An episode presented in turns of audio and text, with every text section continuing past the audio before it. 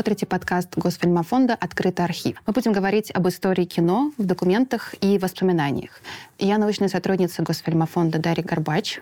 Я историк кино Кирилл Горячок. Наш подкаст для тех, кто интересуется кино и его создателями. И гости Максим Семенов, а, историк кино, и Дмитрий Давиденко, глава Департамента цифрового развития и кинематографии. Наша сегодняшняя тема «Как я стал или не стал киноведом», в которой мы расскажем о том, что же это за такая загадочная профессия киновед, чем он отличается или, может быть, не отличается от кинокритика, может ли он влиять на кинопроцесс, на кинематографию и, в общем, все, что касается этой самой профессии. Ну и первый вопрос, э, разумеется, а кто же такой киновед? Можно ли как-то это сформулировать, определить или расставить границы? Мне кажется, на этот вопрос нет однозначного ответа, поскольку киноведение, насколько я понимаю, это все-таки очень специфический термин, который возник в рамках советской культуры. Э, если мы говорим о практике в других странах, то там говорят не столько про киноведение, сколько про фильм-сайенс, э, про сколько про науку о кино. И, в принципе, киноведение, э, почему, например, многие наши коллеги сейчас пытаются от этого термина постепенно уйти в какую-то более определенную сторону, это такое зонтичное название, которое покрывает очень многие вещи. Формально ты являешься киноведом, ну, э, я говорю о том, как этот термин часто воспринимается, разумеется, если ты не только обозреваешь текущий кинорепертуар, но и говоришь там, например, уже про Чарли Чаплина, ты уже в глазах, собственно, э, людей, которые интересуются кино, становишься киноведом. Вот кино, которое э, уже вроде как не идет в кинотеатрах, это уже для всех архивное кино. Поэтому ответить на этот вопрос сложно. Если еще и год назовешь фильмы, то да, ты да, точно да. киновед. Ну, если это, это уже историк кино, на самом да, деле. это уже историк кино. Мне кажется, киноведение, оно всегда в такой странной ситуации. То есть киноведы — это и те, кого мы в других обстоятельствах назвали бы синефилами, люди, которые просто любят старое кино и в нем разбираются, потому что это их большое хобби. Киноведы и это и архивные ученые, э, которые занимаются историей техники, историей, собственно, драматургии, историей режиссуры, историей актерской игры в кино и прочее, прочее, прочее.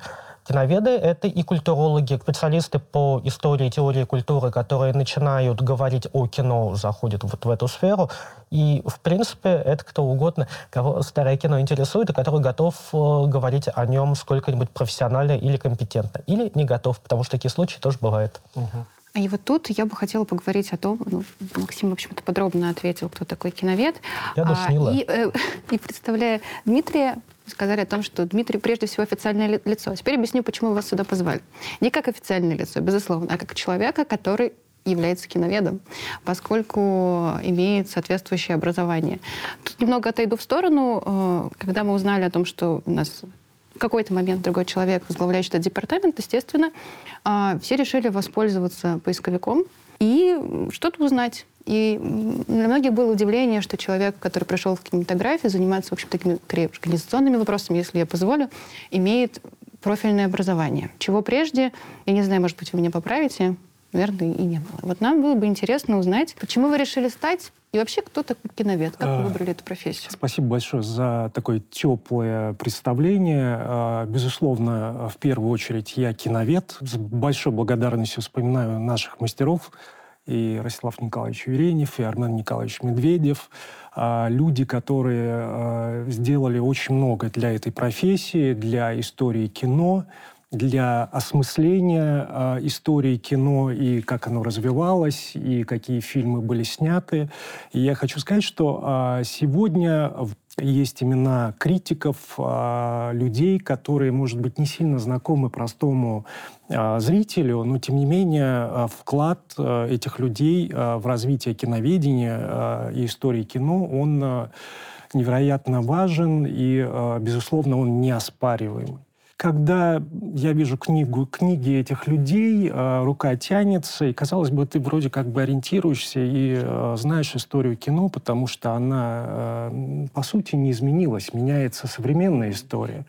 Но есть уже, так скажем, некие столпы, и ты вроде ничего нового уже как бы и не узнаешь. Но, тем не менее, А, мы а, растем как люди, а, мы в чем-то, может быть, в какой-то там профессиональной карьере, и все равно ты задумываешься над тем, как поразительно, что люди, которые сняли фильмы сто лет назад, как они могут звучать сегодня невероятно актуально, как они приобретают другие смыслы. И в этом плане киноискусство очень такое удивительное направление. И переосмысление, анализ этого, он, конечно, тоже важен и сегодня. И э, придя там, уже там 30 лет назад э, в мастерской Ростислава Николаевича Юренева, да, мы э, слушали с моими коллегами, однокурсниками, как он общался с э, Зенштейном, с Александровым. Развивалась индустрия, и какие были запреты, либо не запреты. И вот такое живое общение, оно, конечно, не заменить никогда. Когда вы выбрали профессию, профессию киноведа, наверное, вы были очень молодым человеком, который совсем недавно окончил школу. Почему вы ее выбрали? Она не очевидна, все-таки не инженер. Вы знаете, как-то э, удивительным образом так все сложилось, что я любил смотреть кино. Э, я ходил много в кино. Я, как все нормальные дети, прогуливал школу и шел в кино. Угу. И э, я смотрел разное кино.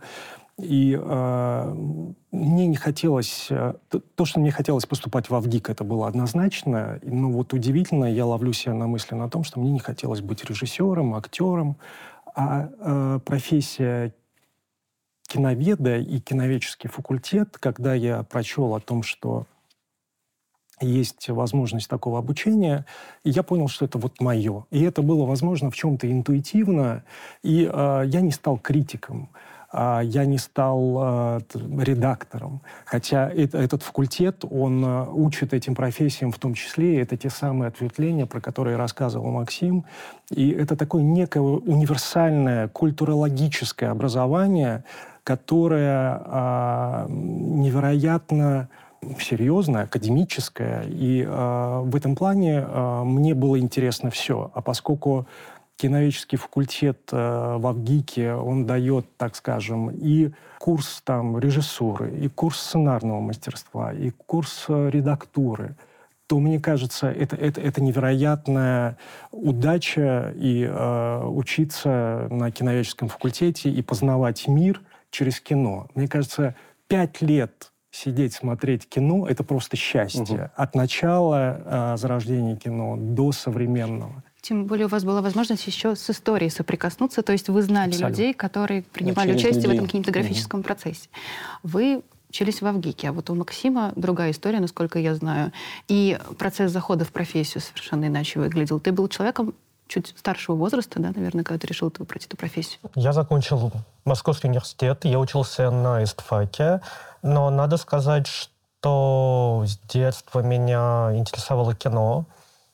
Я может быть, об этом как-то рассказывал в личных разговорах. В раннем детстве э, я посмотрел по телевидению, а тогда по вечерам была всегда очень приличная подборка фильмов, несколько картин. Прежде всего, это фильм Вернера Херцога «Гера. Гнев Божий», который меня очень сильно потряс, а мне тогда было ну, лет восемь максимум.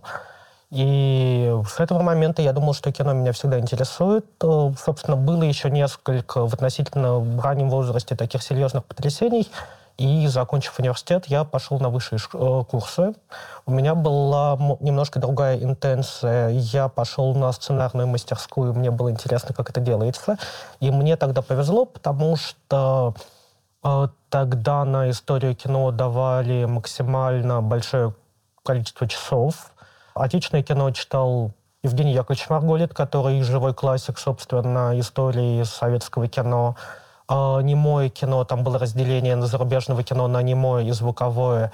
Э, читал на Мухильч Клейман, человек, э, общение с которым дарит невероятное удовольствие, который знает все, который тоже такой представитель живой традиции. Потом я успел застать Утилова, который читал нам ранний звук и американское кино 30-х, собственно, к несчастью, тогда его и не стало. И я успел застать Кирилла Ильича Разлогова, э, человек, по которого я могу сказать только хорошее. Многие жаловались, потому что он обычно воспроизводил какой-то 15-минутный текст и уезжал, после чего все время показывали фильмы. И в какой-то момент я понял, что история кино э, меня, правда, интересует больше, чем написание сценариев. Максим упомянул роль наставника, роль учителя. Это назвал Нобу Хильчик Реймана, Евгения Яковлевича Марголита. Тут э, говорили с вами о Ростиславе Юреневе. Может быть, чуть подробнее поговорим о том, вообще какую вот все-таки подробно роль играет наставник, может быть, руководитель киноведческой мастерской, как вообще он определяет будущий путь студента? Бывают иногда открытия в истории кино, которые вносят коррективы в наше представление. Бывает приоткрытие каких-то имен, которых мы знаем хуже. Это нормально. Но, в принципе, есть фильмы, есть книжки, ты можешь их почитать, ты можешь их посмотреть, и у тебя будет представление об истории кино. В этом отношении у наставника такая а, ну, может быть, религиозное это не совсем то слово, но мистическая роль, потому что наставник всегда а, важная фигура в традиции. Это уважаемый человек, который застал многих людей, которых ты застать был не в состоянии. И пожимая ему руку, слушая его, слушая не только какие-то факты, которые, правда, можно было бы найти со стороны, но и какие-то байки, ты чуть больше понимаешь про эпоху, которую, ну, иногда сложно понять по книгам или даже по фильмам. В конце концов, любая история и история искусства — это вот такой поиск предметов на берегу после кораблекрушения есть, э, не знаю, осколок амфоры, ты можешь им вдохновляться. Или там 20-секундный фрагмент фильма, или даже 20-минутный фрагмент фильма. Он хорош сам по себе, но ты воспринимаешь его уже как прекрасный осколок. А вот мастер — это фигура, которая рассказывает о том, что это все было частью целого, и этим занимались живые люди, как они любили, страдали, как они друг друга э, там поддерживали или гадости друг другу делали. И вот из каких-то этих байк ты, для тебя они становятся чуть более живыми людьми. Угу. Вы знаете, а, мне хотелось бы в этом разговоре вспомнить еще одного мастера, который преподавал у нас на курсе. Это Трошин Александр Степанович. А, он возглавлял киноведческие записки, был э, главным редактором. И он преподавал у нас а, мастерство кинокритика. И э, мы были молодые и, так скажем, э, зеленые еще. И э, он буквально какими-то фразами а, мог э, дать, расположить то, что вот запомнилось на всю жизнь, а, как, например, что там, особенно молодым людям, которые после школы, не бойтесь писать, не бойтесь излагать свои мысли. Вы пришли сюда в Авгик для того, чтобы научиться писать. И второе, вы пришли сюда научиться смотреть и видеть кино. И я никогда не забуду, когда мы Э, одно из первых занятий было, был показ э, фильма Атара Ясилиани, и это была уже, так скажем, одна из его там последних работ, э, которую он снимал в Париже. И в этом фильме очень много парижан гуляют с собаками. И одно из заданий было это посчитать количество собак, которые появляются в кадре. Вы знаете, казалось бы, за этой какой-то безумной идеей мы до сих пор с моими друзьями, однокурсниками вспоминаем, что а сначала мы считали собак. Одно из следующих заданий было, э, значит, а какое время показывают часы в, в кадре. И уже на третий раз мы поняли, что когда мы смотрим кино, неважно какое, даже классику, а мы обращаем внимание на детали. Ну, казалось бы, такой элементарный и в чем-то даже э, безумный подход, э, он научил э, тому, что задача киноведа а, критика, а, может быть, подсказать простому зрителю о том, что а вот столько всего интересного можно увидеть в этом фильме. И а, говорю, прям с большим теплом вспоминаю Трошина Александра Степановича. Он делал, получается, из вас профессиональных зрителей. Да. И вообще, если мы вот говорим про образование, оно, как бы сказать, создает киноведа, или киновед может все-таки как-то стать собой в этой профессии без вот наставников? То есть это возможно или ему все-таки нужен этот путь через мастеров, через э, обучение, учиться писать? и так далее. Ну, у нас раньше же были, в гор... даже в Москве были точки притяжения, угу. где формировалось сообщество, возможно, любителей, но потом из этих любителей вырастали профессионалы. Те люди, которые стали студентами, а потом начинали работать. Был музей кино в другом его виде. А, и вот сейчас вот, может быть, продолжая вопрос Кирилла, вообще не очень много таких точек, наверное. Может быть, Элизион тоже одна из немногих. И вот можно ли вот таким способом прийти в киноведение? Смотря Мне фильмы. кажется, это сложный и хороший вопрос, и да, и нет. А, Во-первых, когда мы говорим про наличие или отсутствие точек притяжения, мы должны понимать, а, что мы все еще вспоминаем доинтернетную эпоху, когда даже какие-то гиперочевидные фильмы э, могли быть редкостью, и как э, ну, даже рассказывали наши старшие коллеги, ты должен был их выхватывать. Вот у тебя не показали в городе, ну, те же правила игры или там гражданина Кейна э, до там, появления видеосалонов, и ты мог их не посмотреть, не потому что ты плохой киновед, а потому что у тебя не было такой возможности. А Сейчас, э, да, любой человек, существует миллион списков разной степени авторитетности, вот все эти мои любимые книжки «Тысяча фильмов», которые ты должен посмотреть перед смертью. А, И там обычно не самые плохие подборки фильмов. Вот есть Sight and Sound, который там каждые 10 лет публикует список. И насколько бы мы ни спорили, там обычно в сотню-то входят не самые плохие фильмы. Ты можешь их посмотреть. Но мне кажется, когда вот если ты решил профессионально разбираться в кино, даже если ты не учишься в какой-то институции, так или иначе у тебя появляется наставник или какая-то авторитетная фигура, которую ты начинаешь слушать. Это может быть какой-то историк кино, чьи тексты ты прочитал и вдруг понял, вот я хочу писать так же. Ты, э, это может быть, я не знаю, э, какой-то лектор, кто угодно, но вот есть же чем важен наставник? Это фигура, которая тебя немножко зажигает. Ты не просто хочешь смотреть много кино, существует огромное количество очень компетентных зрителей, которые хорошо понимают кино, но они не стали киноведами, потому что в них нет потребности это выражать, э, в них нет потребности писать. А вот фигура, которая вдруг тебя зажигает, понимаешь, «А я тоже хочу публично об этом говорить, я тоже хочу там делиться э, своей любовью к кино с миром. Она, она очень нужна. И не хочется быть той кукушкой из басни, которая хвалит за то, что ее хвалят, но мы сидим в иллюзионе, и достаточно сходить на показы даже каких-то редких фильмов. Мы увидим здесь очень много молодых лиц, что меня радует. Так что можно сказать, что места силы существуют. Вот мы в одном из них, безусловно.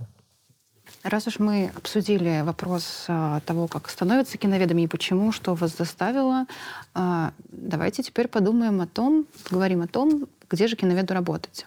Поскольку профессия Насущные специфическая, вопросы. насущные вопросы, мы сидим в иллюзионе, а а есть, наверное, те, кто в иллюзионе не сидят. То есть вообще какой путь? И, наверное, может быть, каждый будет отсылать к своему опыту. В этом смысле, Дмитрий, ваш опыт он в чем-то уникальный, потому что ваша ветка вашего жизненного развития немножко так петляла уходила в сторону, как я понимаю, исключительно со стороны.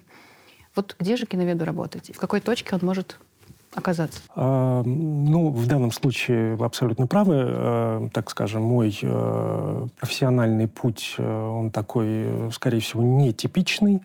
Хотя э, я еще раз хочу подчеркнуть, что мое киноведческое образование да- дало мне очень много в плане и работы в кино, и я был и продюсером, я работал с очень известными режиссерами. А, При этом я вспоминаю, что киноведческий факультет выпустил замечательных режиссеров э, Коля Лебедев, э, Борис Хлебников. И это люди, которые не имели режиссерского образования, но их насмотренность, их э, профессионализм э, дал возможность быть успешными э, режиссерами. А, Люди уходят в продюсирование, люди уходят в чиновники, некоторые уходят работать на телевидении и становятся э, хорошими, незаменимыми редакторами. Другой вопрос, что можно быть редактором художественных фильмов, э, либо документальных, а можно быть телевизионных сериалов. Да? А сегодня мы переживаем некий бум сериальный на онлайн-платформах, и эти люди тоже востребованы. И более того, хочу сказать, что редакторов э, невероятно не хватает. В сегодняшней индустрии это большой провал сегодня. И редакторы на вес золота, которые могут поправить, подсказать э, и помочь э, спасти проект иногда. Поэтому э, это то самое универсальное образование, когда тебе может быть комфортно э, на разных позициях и э, на разной работе. Да, мне кажется, как раз киноведение обучает очень разным, в принципе, дает разные знания, разные навыки. То есть не только ты хорошо смотришь кино, да и разбираешься в нем, но еще и, да, ты можешь писать, редактировать и так далее.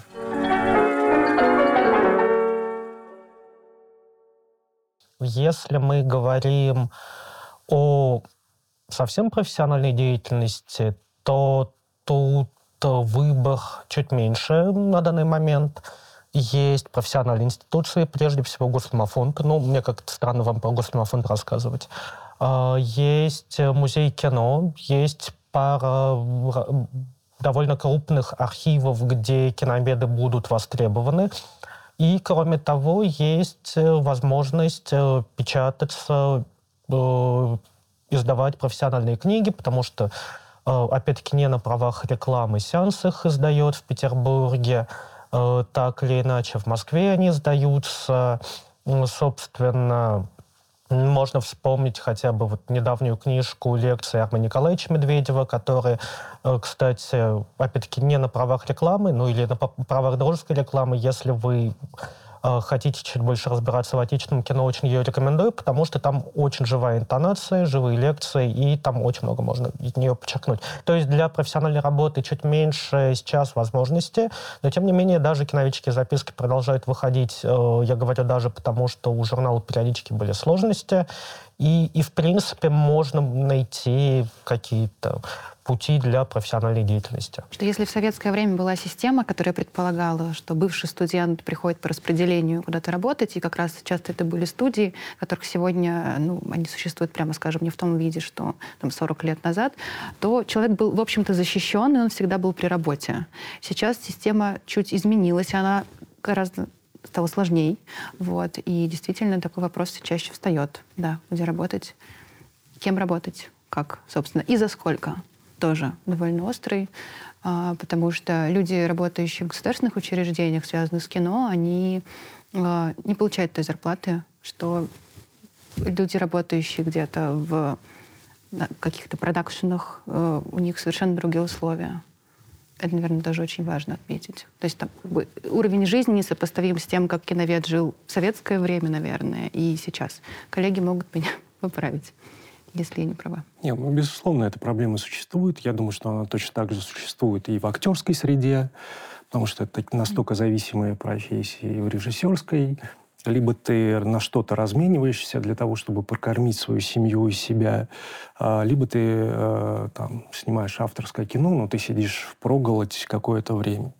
А, безусловно. Ну, при этом, а, так скажем, киноведческое образование, и оно дало возможность быть на многих больших фестивалях не в качестве продюсера, а просто некого гостя, да, работать в кино – и я хочу сказать, что ну, благодаря этой профессии в моей жизни были открыты двери во многие зарубежные страны, и куда бы я, может быть, в обычной жизни бы никогда бы не попал а, по какой-либо причине, а, были знакомства с замечательными людьми, и есть понимание, что кинематографисты, отборщики фестивалей, журналисты, это те, так скажем, а, люди, которые, возможно, даже в чем-то обслуживают эти самые фестивали, а, это такая какое-то сообщество а, друзей, которые по всему миру.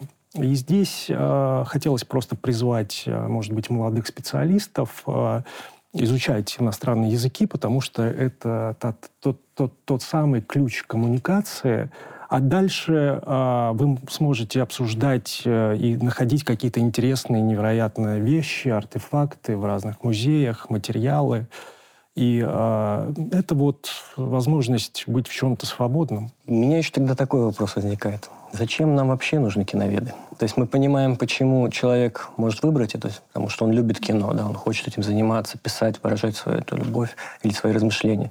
Но, может быть, вот это опять же в тему, где зарабатывать, да, Кому где работать. Вообще, для да, кого? может быть, проблема Понимаем, в том, что, что, что да, киновед профессиональный, ему негде себя найти, потому что время уже изменилось, если сравнивать с советским временем, да? Такой же вопрос можно задать практически про любую профессию. Угу особенно про профессии, не связанные с физическим трудом. Угу. А что касается киноведа, то после всех слов о том, что я сказал, что это зонтичный термин, который иногда не означает ничего, но тем не менее э, человек, который профессионально смотрит старое кино, размышляет о нем, пишет о нем и занимается его изучением, это часть памяти мира. не знаю, друзья, которые не смотрят кино, не обязаны помнить, кто такой Сергей Михайлович Эйзенштейн. Они не обязаны видеть «Летят журавли». И они не обязаны знать, э, кого Саунд там включил или не включил в список. Кто такая Шанталь Герман, никто не обязан знать. Это так же верно, как и то, что никто не обязан читать, ну, я не знаю, э, к примеру, «Братьев Карамазовых» и Анну Каренину. Но Анна Каренина и «Братья Карамазовы» — это великие романы. И Шанталь Керман — великий режиссер, и «Летят журавли», и «Броненосец Потемкин» — это великое кино. И в любом обществе должны быть люди, которые профессионально берутся об этом помнить и об этом напоминать. Собственно, это большая роль, мне кажется, которую и во многом благородная, которую киновед на себя возлагает. Также можно сказать про любого историка. Если о чем-то не професси... профессионально, нету людей, которые профессионально бы об этом помнили, это погибает в реке времен, о которой Державин писал. То есть, получается, киновед — это не только профессиональный зритель, это еще профессиональный хранитель памяти. Да, да. да. Это еще больше нас как бы связывает э, с темой, но важно понимать, что мы все-таки отсылаем к архиву и к тому, что архив хранит. Вот, кстати, архив — одно из немногих мест, где киновед может работать. Да, но еще и роль киноведа, мне кажется, это еще и какое-то упорядочивание знаний. Mm-hmm. Потому что для нас история, все эти фильмы, для нас это полный хаос. Да? Мы сталкиваемся с этим, это море просто. Киновед может это систематизировать, да, для чего иногда списки составляют, да, uh-huh. в общем, чтобы мы как-то пытались разобраться в этом, правда? Поэтому, конечно, профессиональное знание мне тоже кажется, что с этой стороны важно. Ну, мы немножко затронули тему кинокритики, то есть одно это историк кино, кинокритик, и может быть, можем поговорить о том, как менялась кинокритика, что это был вообще за процесс, как он выглядит сегодня, потому что, мне кажется, в последнее время Давайте он тоже сильно начнем, изменился. чем отличается киновед от да, кинокритика. кинокритика, да, да. и Все-таки это немного разные, разные профессии, вещи. согласны? Э, я согласен, я скажу даже странную вещь. Критик, в принципе, не обязан разбираться в кино э, сейчас попытаюсь объяснить. Это не значит, что кинокритика — это плохо. Существует огромное количество очень профессиональных критиков. Киноведы часто заходят на территорию кинокритики. Каждый из нас так или иначе имел опыт, мне кажется, написания текстов про фильмы текущего репертуара. И бывают критические тексты с глубочайшим анализом, которые становятся классикой киновической мысли.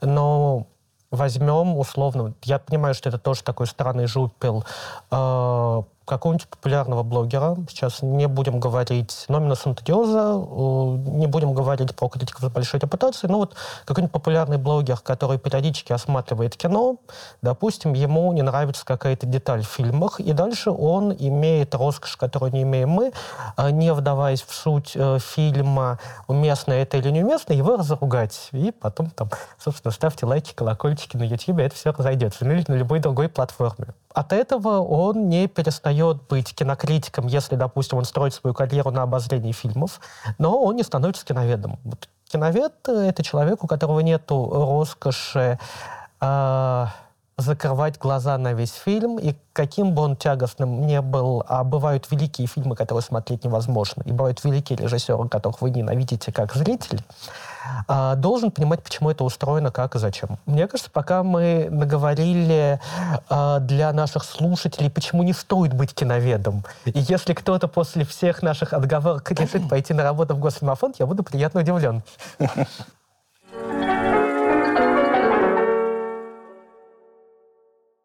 Ну вот роль кинокритика давайте, может, Роль обсудим. кинокритика. Имею Мне кажется, роль прошлом, кинокритика, да? да, вот в 20-е, 30-е годы, это одна роль кинокритика. Зона его влияний очень сильно отличалась, наверное, от зоны влияния современного. А, может быть, об этом?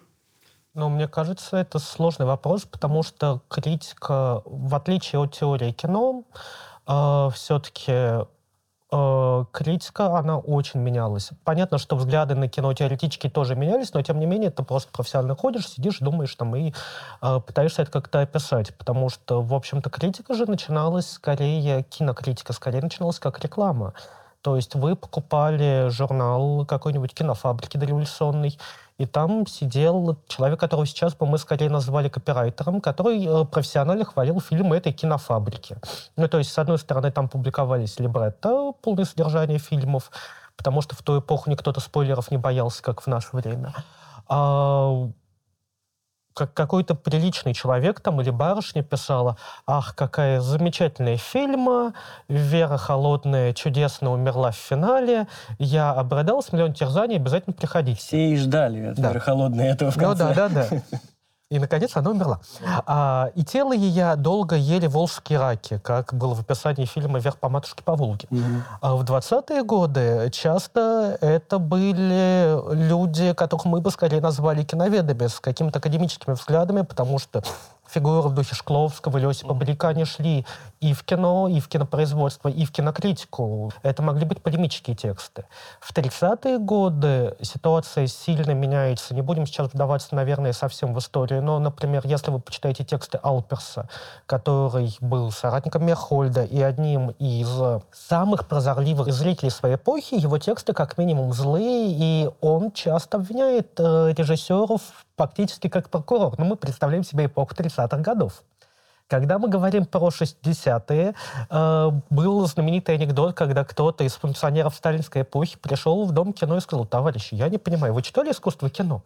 Они же все пишут разное, даже про одну картину.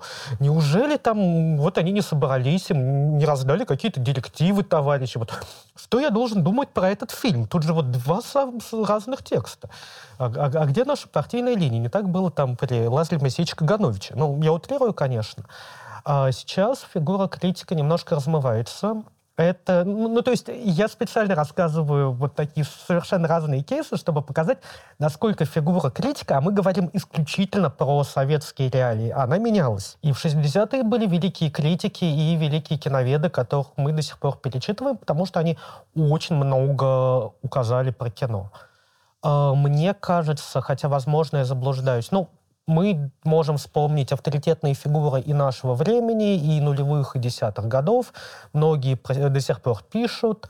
Но с, опять-таки, появлением интернета, э, помимо профессиональных критиков, которые приписаны э, какому-то изданию, э, профессиональному или не очень занимающемуся обозрением кино, собственно, появились люди, которые вот просто смотрят, как в качестве блогеров монтируют какие-то ролики. Некоторые из них потом делают профессиональную карьеру.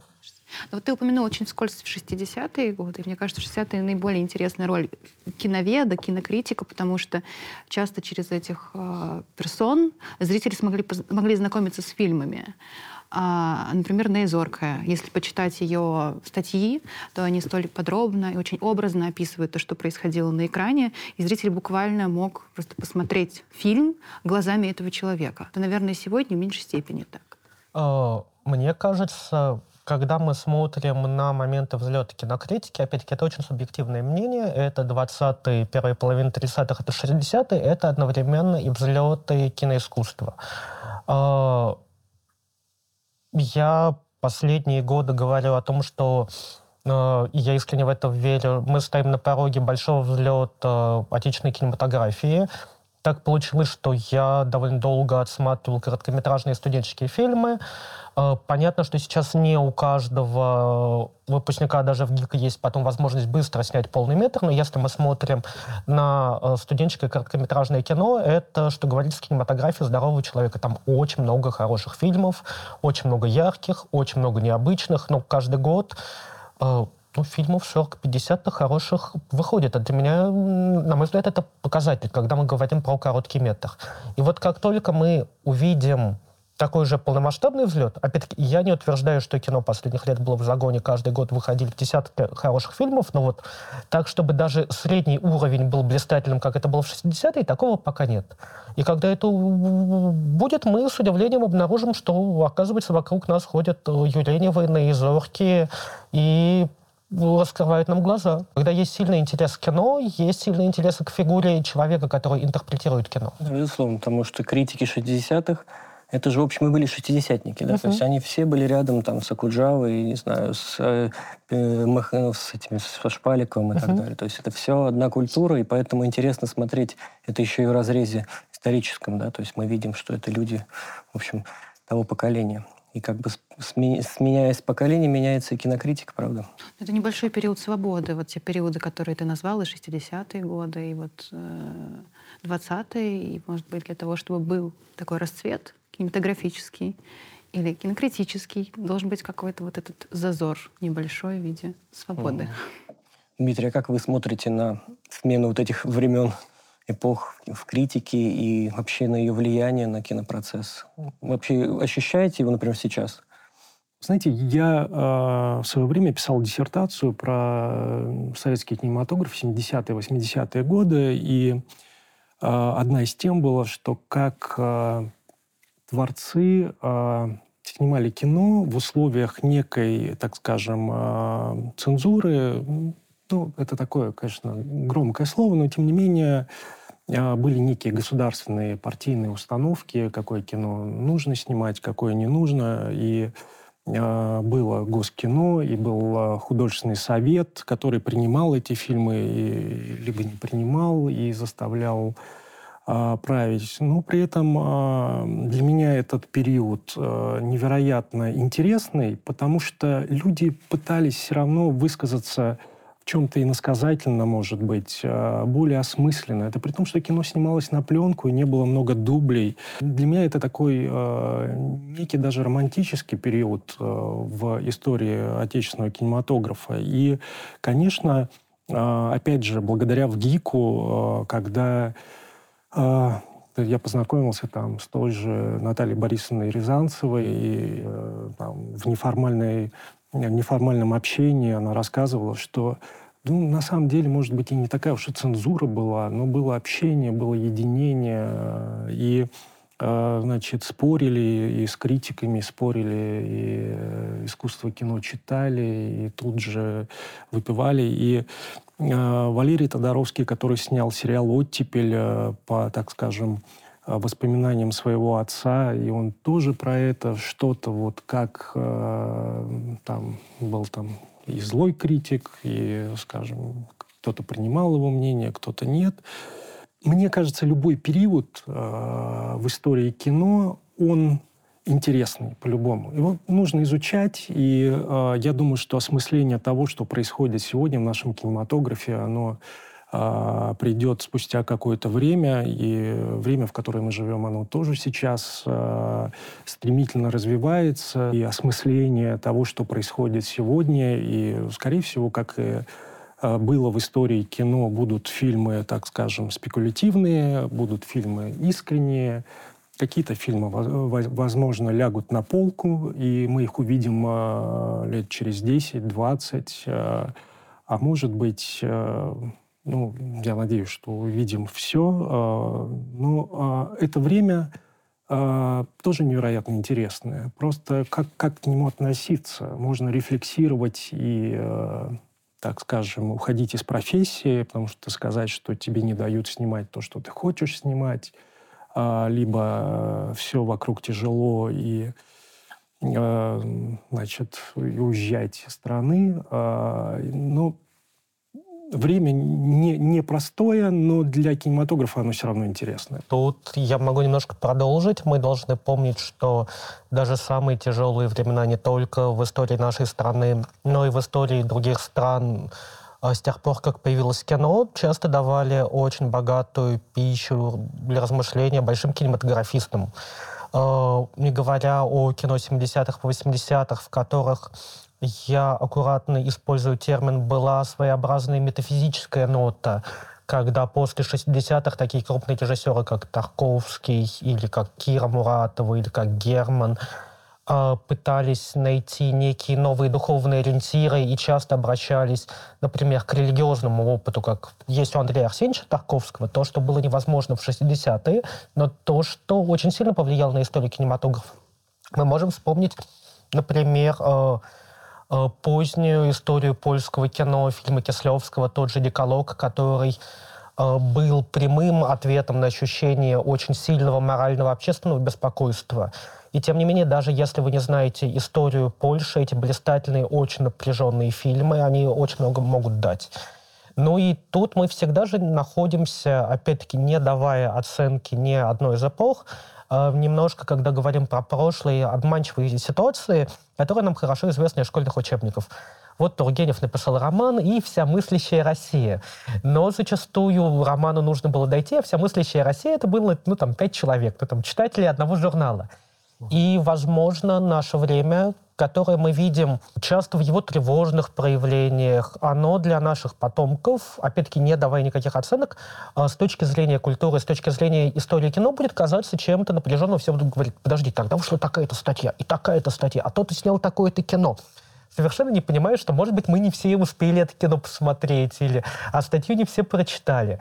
Так что похожий феномен же был с кинематографом 90-х. Я помню свое детство в 90-х абсолютно общим местом было считать, что, ну, как бы, советский кинематограф был, вот сейчас кино нет. Когда я глядываюсь на кинематограф в 90-х, я с удивлением обнаруживаю, сколько «Титанов» тогда творило, какие важные фильмы выходили. А тогда это было, ну, чем-то само собой разумеющимся. Мне кажется, еще меняется рецепция прошлого. Да, конечно. Вот именно фильмов, потому что те же 90-е, например, воспринимали многие на заре, ну, после перестройки, да, считал, что ну, это советское кино, там одна пропаганда. А мне кажется, вот сейчас со временем вот это вообще даже сам соцреализм переосмысляется, что там как бы за этим всем стоит, ну, в общем, серьезные люди, скажем uh-huh. так, с серьезными замыслами, да. Мне кажется, тоже интересно, как uh-huh. временем меняется. И тоже это, можно сказать, одна из задач киноведения, вот эти процессы как-то фиксировать.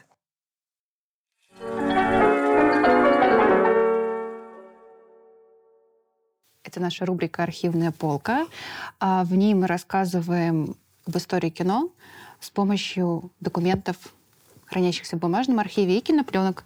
Вот вы видите одну часть фильма по закону, который мы сегодня будем обсуждать. Вот так выглядит коробка, в которой хранится четвертая часть фильма. А состоит он всего из шести частей. А на ней кинопленка, которую можно загрузить в кинопроектор и посмотреть фильм. А еще у нас э, довольно любопытные издания 20-х годов. Э, и тексты в них имеют отношение к фильму по закону. Давайте и для того, чтобы сперва. нам ознакомиться с этим всем, нам нужно надеть белые перчатки. Угу. Надеюсь, что всем будет по размеру. Я подчеркну, что издания, которые мы видим, они хранятся не в бумажном архиве. Тут особенный случай — это а, издание из библиотеки научного отдела Госфильмофонда. Это то, чем пользуются научные сотрудники при своей работе. Вот, я попросила бы, Максим, может быть, коротко рассказать тебе о фильме. Да, что это за фильм такой? Почему он вообще важен в культуре 20-х годов? Почему о нем так много писали? Ой, э, всегда сложно рассказывать э, про такое значимое кино, потому что всегда кажется, что все его видели, а потом выяснилось, что никто никогда его не видел и не слышал. А если вы не смотрели по закону, посмотрите. Это один из шедевров Льва Кулешова, того самого, который «Эффект Кулешова». А, к несчастью, творческое наследие, кинематографическое наследие Кулешова дошло до нас не в полной мере. А, некоторые значимые его фильмы на данный момент э, почти полностью не сохранились, но, может быть, когда-то их найдут. И по закону, опять-таки, наследие Кулешова, оно разделяется на две части. Это экспериментальное кино, которое иногда совершенно невозможно смотреть. А, например, «Луч смерти» э, — это кино, которое выглядит как такой странный а, даже не знаю, как подобрать корректное сравнение. В общем, это очень странный фильм. С другой стороны, есть абсолютные шедевры, и по закону это один из них. Собственно, сказал много слов, ничего не сказал. Это триллер. Э, действие его, большей части фильма происходит в одном помещении. Три человека, один из них мужчина, убийца. Э, один из них убийца, двое других, собственно, ждут, когда закончатся погодные бедствия, чтобы отдать его в полицию. А если вы ничего не знаете про немое кино, вам покажется, что таких фильмов вы видели миллион. Но на самом деле для середины 20-х годов снять фильм на трех персонажах в одном помещении было верхом мастерства. Этот фильм до сих пор захватывает, и он входит во все мыслимые и немыслимые списки, о которых мы сегодня рассказывали. Вот, вот это один из тех фильмов, которые точно нужно посмотреть перед тем, как вы умрете, получить большое удовольствие. Mm-hmm. Снимали его Особенно, обращаю внимание, снимали его под э, Москвой. Вы увидите в кадре Москву-реку. Но он снят настолько мастерски, почему я останавливаюсь на таких вещах, казалось бы, малозначимых. а, что его зрители в 20-е годы были уверены, что это, конечно, настоящий Юкон.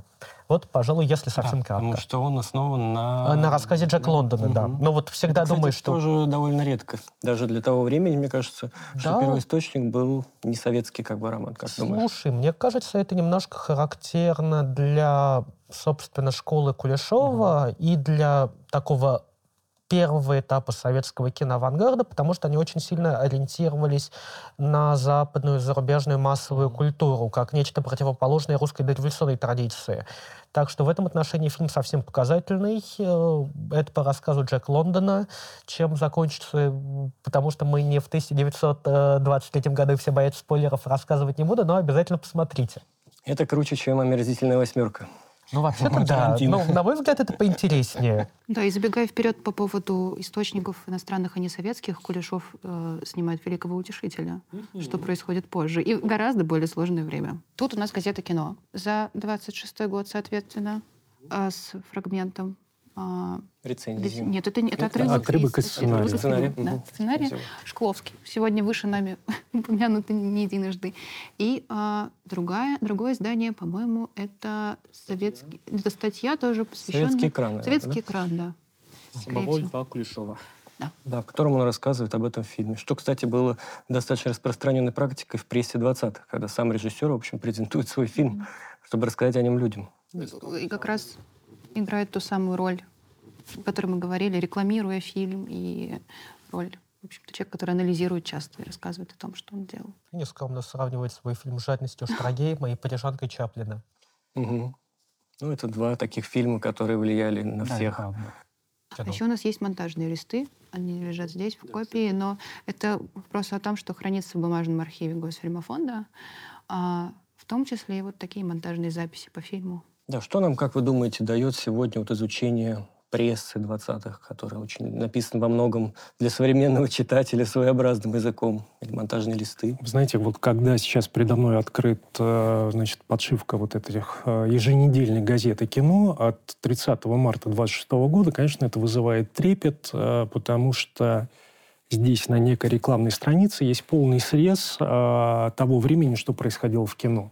Это и э, печать афиш, и продажа киносправочников, и здесь есть э, госкинотеатры перечисленные, и, соответственно, та самая реклама, про которую мы говорили, и более того, значит, вот даже есть Госкинопром Грузии, соответственно, мы понимаем, что а, было кино и в Грузии. И, конечно, удивительно, как, а, а, как, как, как писался сценарий по закону, а это вот отрывок из сценария, где просто а, номер сцены написано «Весело бегущий индеец». Или там, допустим, индеец бежит и машет рукой.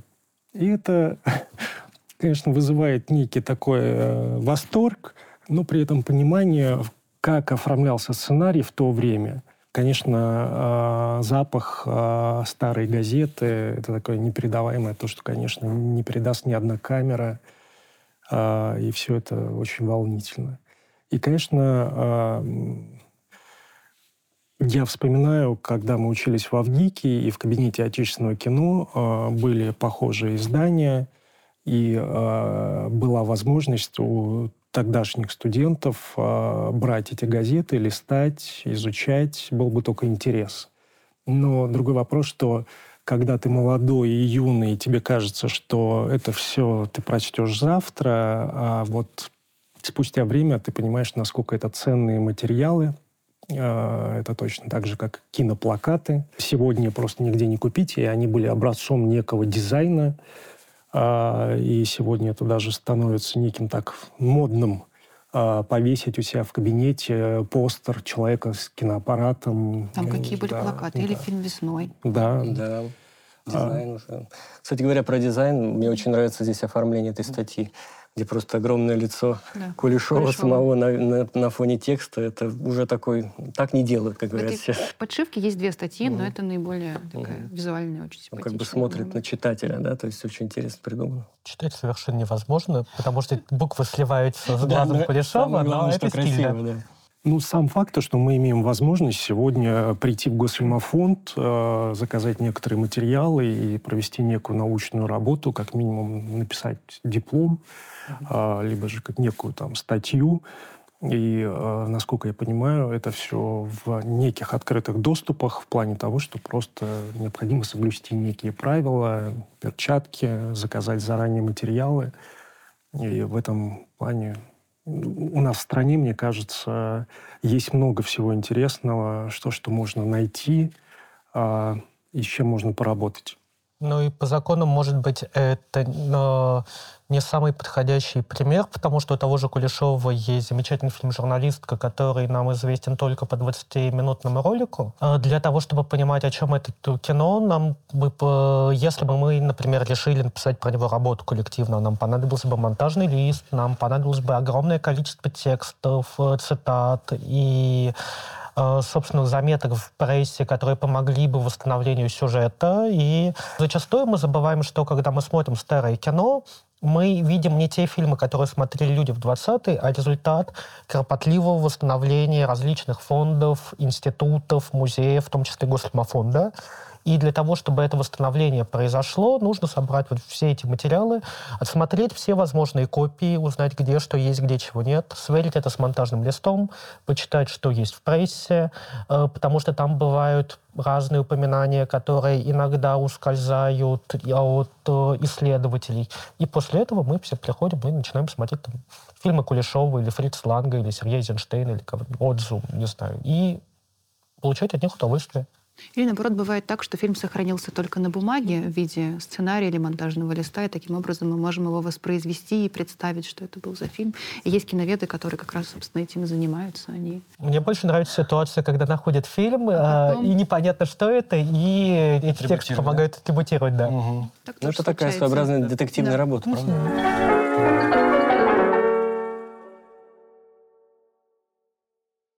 Это был первый выпуск подкаста «Открытый архив». Надеюсь, нас ждут следующие, где мы сможем что-то узнавать об истории кино, смотреть архивные документы, редкие издания. Приглашать новых прекрасных гостей, специалистов, киноведов, которые будут рассказывать о разных ипостасях своей профессии, в общем. Да. И мы надеемся, что вы будете нас смотреть. Ставьте лайки, подписывайтесь на наш канал – и чтобы не пропустить новые интересные истории о кинематографе и о его создателях. И уведомления. Ставьте уведомления о новых видео. Хорошая штука.